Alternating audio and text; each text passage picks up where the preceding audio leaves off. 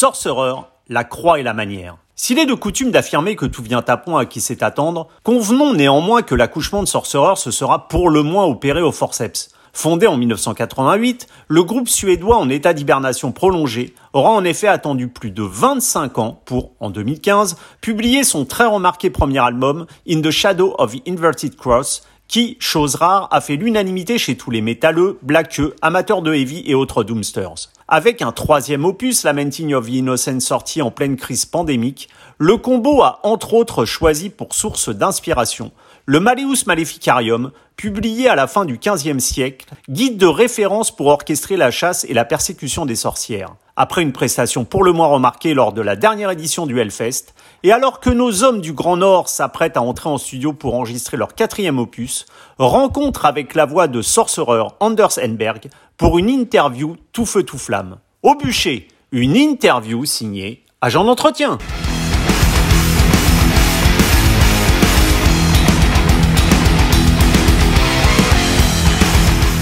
Anders Engberg, hello. Hello, bonsoir. Bonsoir. So your album uh, "Lamenting of on, of the Innocent" is clearly based on the on the book "The Malleus Maleficarium," written by uh, Henri Institoris and Jacques Sprenger, published I think it was in the late 15th century, and which is a, a guide for hunting and persecuting. Which is can, can you tell me a bit of this text has been a, a main influence for your first sorcerer album? Uh, no, I don't know if uh, this particular uh, you know um, time in age has been an influence. I always been into when I write lyrics. I've always been into you know uh, mixing uh, reality with uh, with uh, some fantasy. You know, so uh, I, I, like the dark side of stuff and of, of humans. So that's interesting to me. You know, to to write about. We we try to create you know an atmosphere when we when we write uh, lyrics and melodies to to go with the music. So I think uh, it, it, it is there, but it's not uh, mm. only only from there I draw my my uh, influences.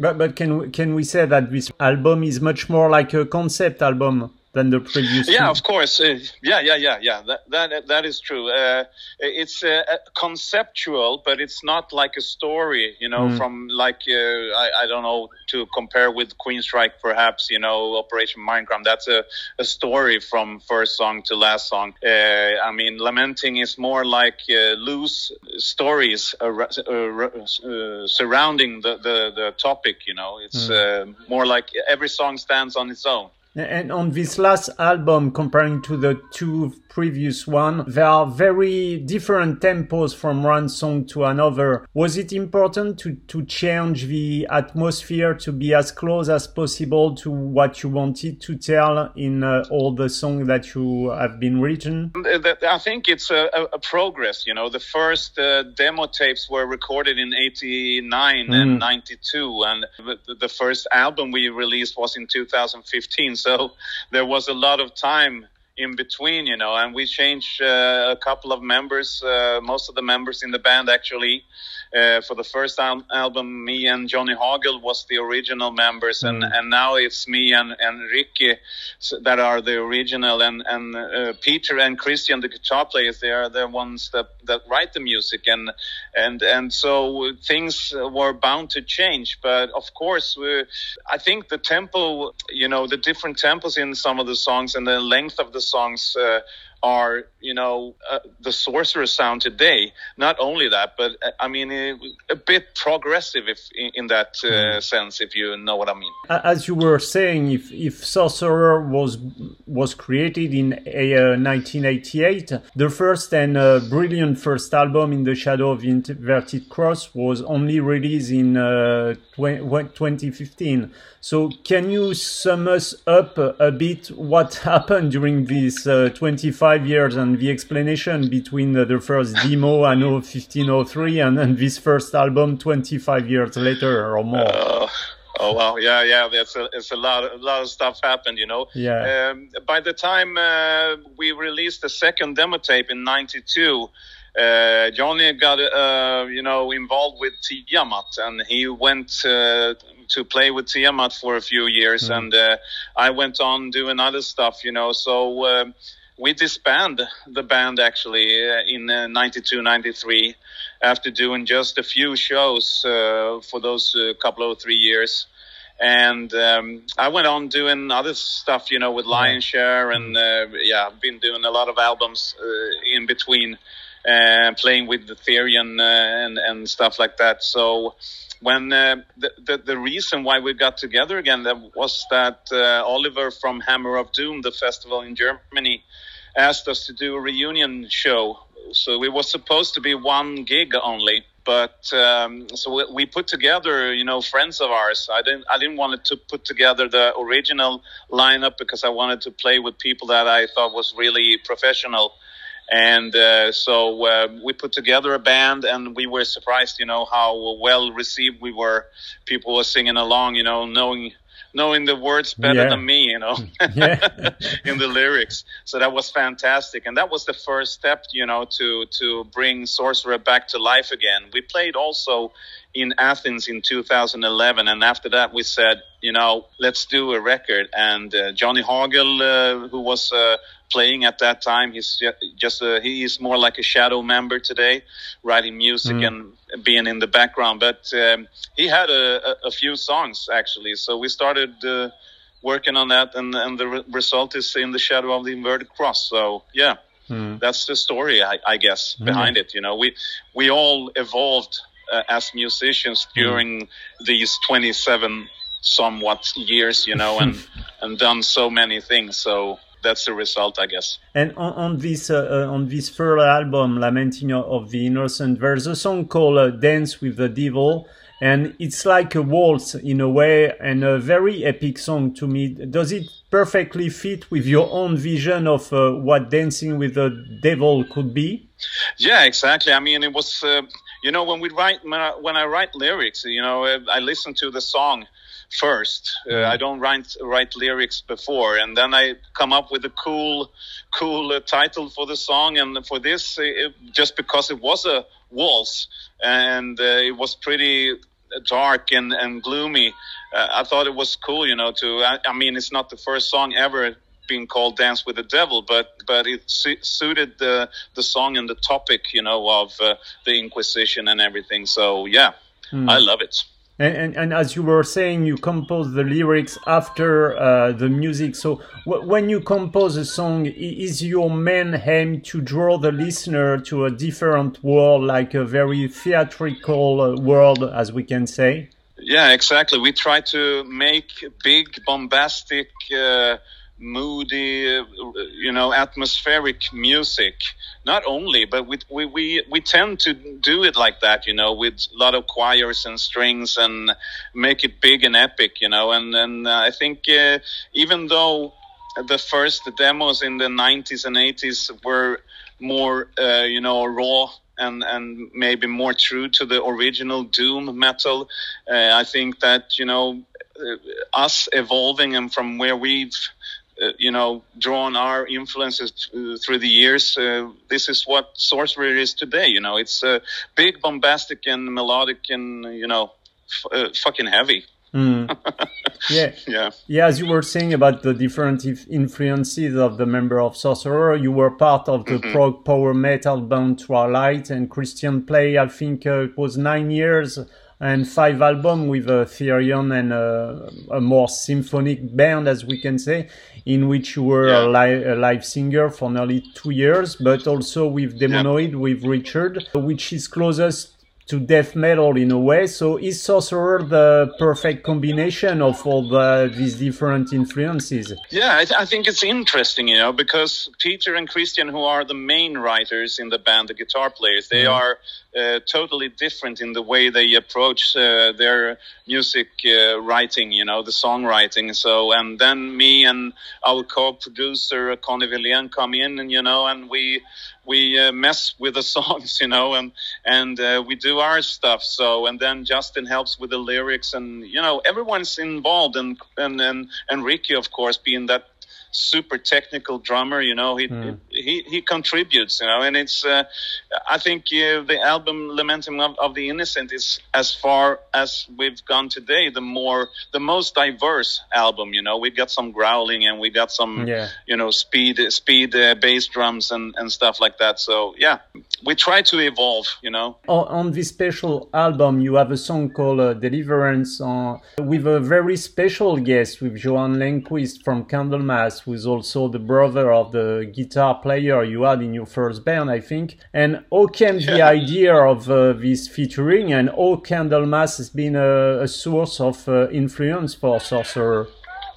Yeah, of course. I mean, you can uh, look at our logotype. I mean, we yeah. were hugely influenced by by Candlemass and and and the way they they you know brought uh, you know the Black Sabbathish uh, heaviness and the melodic uh, the the melodicness of, of of you know the 80s and 70s I think in metal and and and we were hugely you know influenced by by them in the beginning.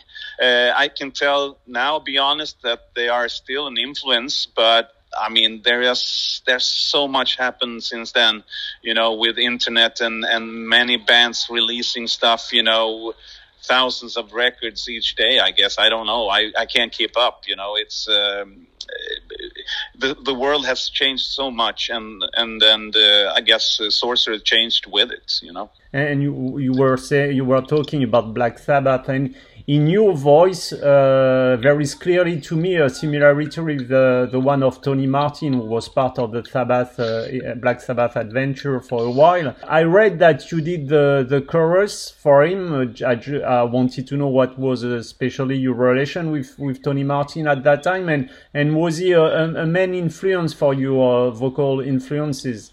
Yeah, of course. I mean, um, the, the, the Black Sabbath with Tony Martin and Dio, yeah. I think is you know uh, uh, have a huge uh, impact on me and and the rest of the guys in the band. Not only Black Sabbath, of course, but Rainbow and other stuff too. But but yeah, and, as a, a, singer, you know, Tony Martin uh, was a, a, huge influence uh, for me, and I got involved with this. I did one show uh, with uh, a, a, band that backed up uh, Tony Martin uh, doing a couple of songs at a club in Stockholm. And I got uh, called up and they, they wanted me to do some choirs, you know, some high pitched vocals in the background and, you know, to, to carry carry Tony uh, through the through the gig, and I got the opportunity to go up and and do some um, stuff with him on Shining, the Shining the song. So that was pretty awesome. And you told me about the cover of uh, this last album. Can you tell us a bit how it sums up uh, the whole uh, atmosphere of uh, this uh, lamenting of the innocent? We worked with a guy, uh, I think it's a Croat or Serb or something, called Dusan Markovic. A really talented guy. he paints in digital somehow so he makes his paintings on a computer. And uh, I saw a, drawing, or I, I, think it was Christian who saw a drawing that he did, and uh, we immediately said, uh, you know, we got to get this guy to, you know, uh, capture the the essence of the album, you know. And mm. he he he did a, a, suggestion first, you know, out of his uh, you know interpretation and then we, you know, kicked uh, things back and forth a little bit, and uh, the, the, the cover, as you see it now, was the outcome of that. Yes. If there is free uh, sorcerer album right now, uh, there is definitely a, a, a sorcerer sound. And what is the part of uh, Ronnie Björnström uh, in this specific sound?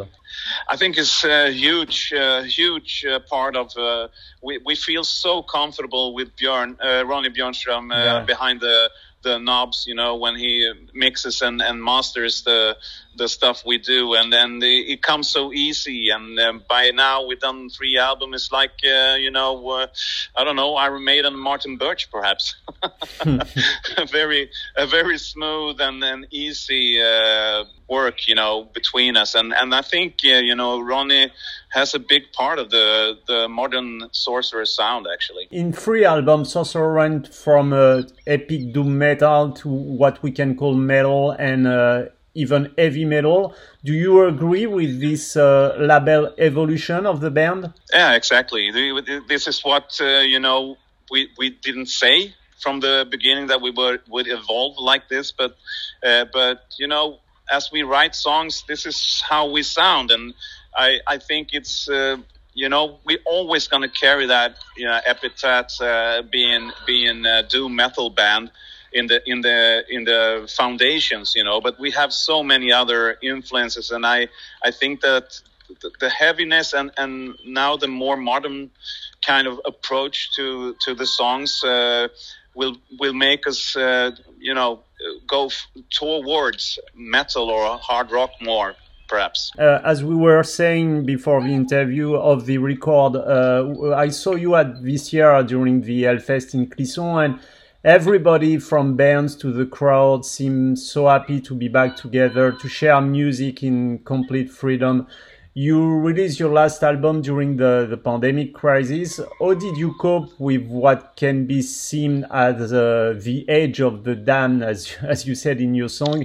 and how did it feel to be back on stage on such a huge festival? I mean, I think everyone had, you know, their own version of how they cope with the COVID for two years. We uh, we got the question, you know, from our record label. The the, the record was already was already recorded when uh, the pandemic broke out, and they they asked us if we wanted to release it or if we wanted to hold on to it mm. at, to until afterwards, and we said no. We want to release it because in who knows how many years this pandemic will go on, and, and the songs will be old for for us if we you know, gonna play release an album three years or four or five years later. You know, we we just said to them that uh, put it out there, and and uh, and we did. You know, so of course it's been um, hard on us, and uh, uh, being back on stage, uh, we actually played last year, uh, at the end of last year in Poland and in Germany during the last uh, breaths of, of the pandemic. Uh, we had to make tests and, and, you know, wear masks and everything. So, uh, quite the contrary from how it is almost everywhere today, you know, with no masks and or, or any tests or anything. So, yeah, yeah it's been wonderful to be back, and we had the, been fortunate to play on, on really, really big and nice festivals, which is really good. We only got one left now before we focus on writing the album and delivering it to our record label next year. It, so there, there will be a, another Sorcerer album next year. Uh, as you, yeah, as you yeah. Said. We actually signed a new three-record deal with uh, Metal Blade, so there's going to be more music from ours uh, from Sorcerer in the future. Great. And what about the next one? Uh, did you already go to the studio? Uh, did, are you in the recording process or just the writing process?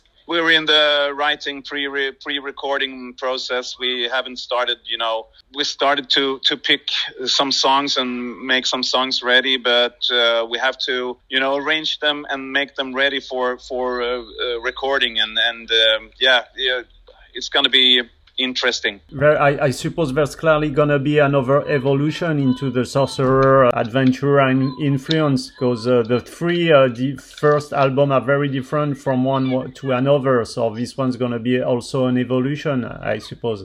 Yeah, but but without you know losing uh, touch of who we are, you know. But we, we like you know to to change and mix up stuff, and and perhaps the listener gets surprised at first, or some people may, might say that the first. Uh, in the shadow on the averted cross what is more true doom yeah mm-hmm. but i mean we want we wanted to you know enjoy music we've been doing this for so long that we won't we won't, uh, you know, step back from uh, getting, you know, influenced and, and, and doing music that we love, you know. And during your concert at the Hellfest, I noticed that uh, I think it was Christian was playing uh, Pull Me Under from uh, Dream Theater during the sound check. The profile yeah. of uh, Prog Shredder, in a way, is quite unusual and very interesting. What is this virtuosity or will to step away from the classical Doom scene?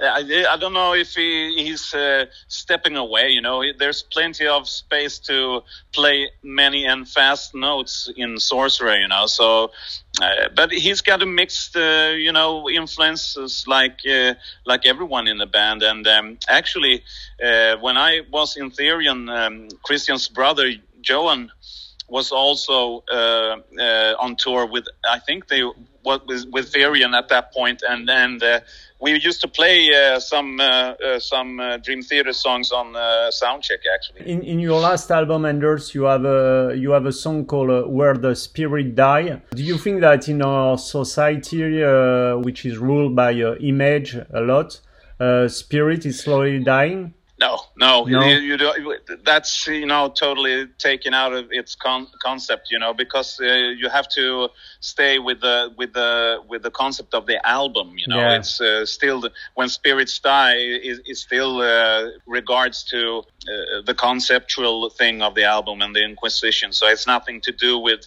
with uh, politics or anything. We are totally politically uh, disconnected. We uh, we have nothing uh, to do with that. We just want to entertain people and and take people into a fantasy uh, if we can, you know, to dream away and listen to our songs and, and close their eyes and, and be taken for a ride, you know. Two last questions, Anders, before going back to to soccer. Uh, uh, you, you you declare that you you are an atheist. Uh, what what is your vision of uh, religion, and do you consider that it's still the opium of the people? Um, I, I, I'd rather not, you know, talk about it really, but to me, if I have to say something, you know, the the reason why I'm an atheist, the the the most uh, the biggest part of that is that religion religion always been uh, killing people, you know, and that's the that's the main part of it. And I don't want to go any deeper li- into that, but uh, uh, but that's my